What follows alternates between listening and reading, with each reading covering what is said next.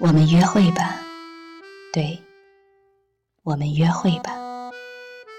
谈到约会，大家有没有想过，我们约会的目的是什么呢？为什么去约会？我们想获得什么样的结果？我想大家不同价值观会有不同回答。有这么多回答吗？有，而且是肯定。一千个读者就有一千个哈姆雷特，同样，一千个问题就有一千个回答。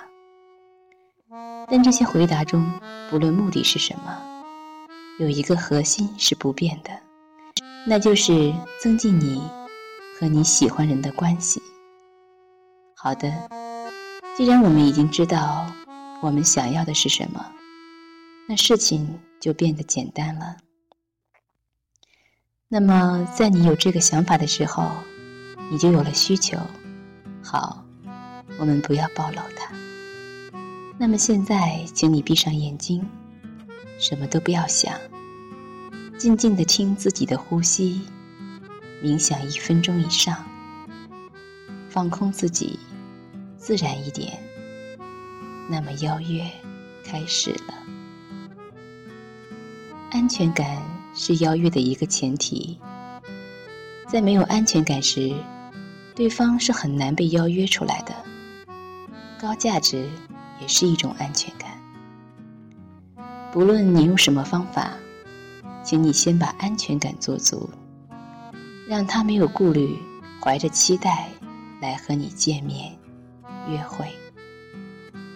第一类，快速邀约法。前提是你的价值比目标价值高很多，十句之内直接邀约。面对这种客观高价值，女人一般是没有什么反抗力的。进化心理学就已经解答了这个问题。她需要一个高价值的生存对象，而此时你正合适。我们离得蛮近的嘛？嗯，是吗？明天出来喝咖啡，啊，啊什么啊？出来喝咖啡，好吧。第二类，模糊邀约法，使用的时机是在你们聊天氛围好的时候用。兄弟们，趁热打铁吧。打铁还需自身硬，兄弟们价值一定要做好展示。模糊时间地点。比如，有空我们去喝杯咖啡吧。如果回答好的话，先别着急确定时间，别暴露需求，先聊点别的。最好第二天再发。我星期六有时间，要不我们星期六下午去吧。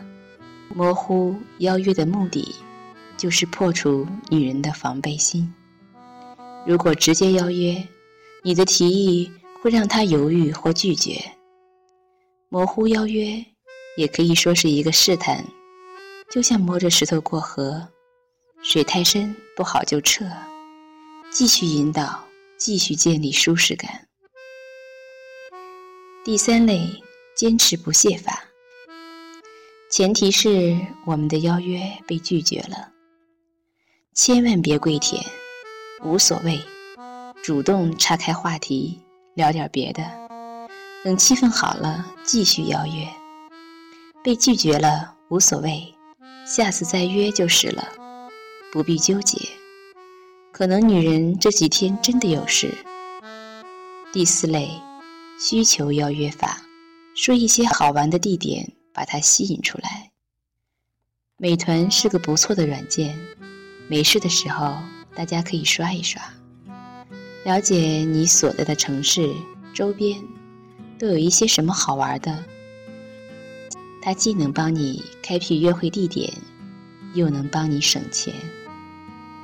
在前期第一轮语言试探中，你可以乱聊，目的就是找到他的兴趣爱好，既方便你展开话题，也方便你邀约。第五类。没有技巧，想约就约。最高境界，你可以把它看成随心所欲流、自然流。就像练武一样，先从有招开始，最后无招胜有招。摘花拈叶即可伤人。恋爱能力的提升就像打怪升级一样，心急不得，一级一级的超越，一步步的来，不可能一口吃个大胖子。